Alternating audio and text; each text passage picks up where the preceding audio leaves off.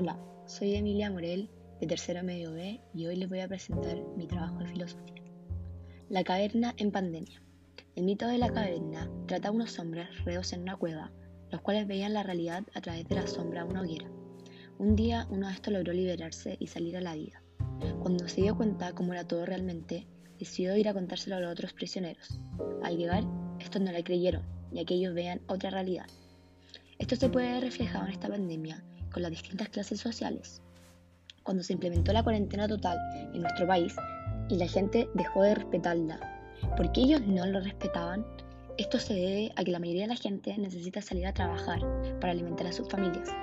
Por esto se vio afectada la cuarentena, además de no todos saber que la gente estaba muriendo de hambre. La clase social alta, teniendo otra realidad, criticaban a todos, a todos los que no la respetaban, sin conocer siquiera la realidad de estas personas ya que la mayoría de las veces se esconde o simplemente no se muestra. Es por esto que yo creo que la gente se ciega a las distintas realidades.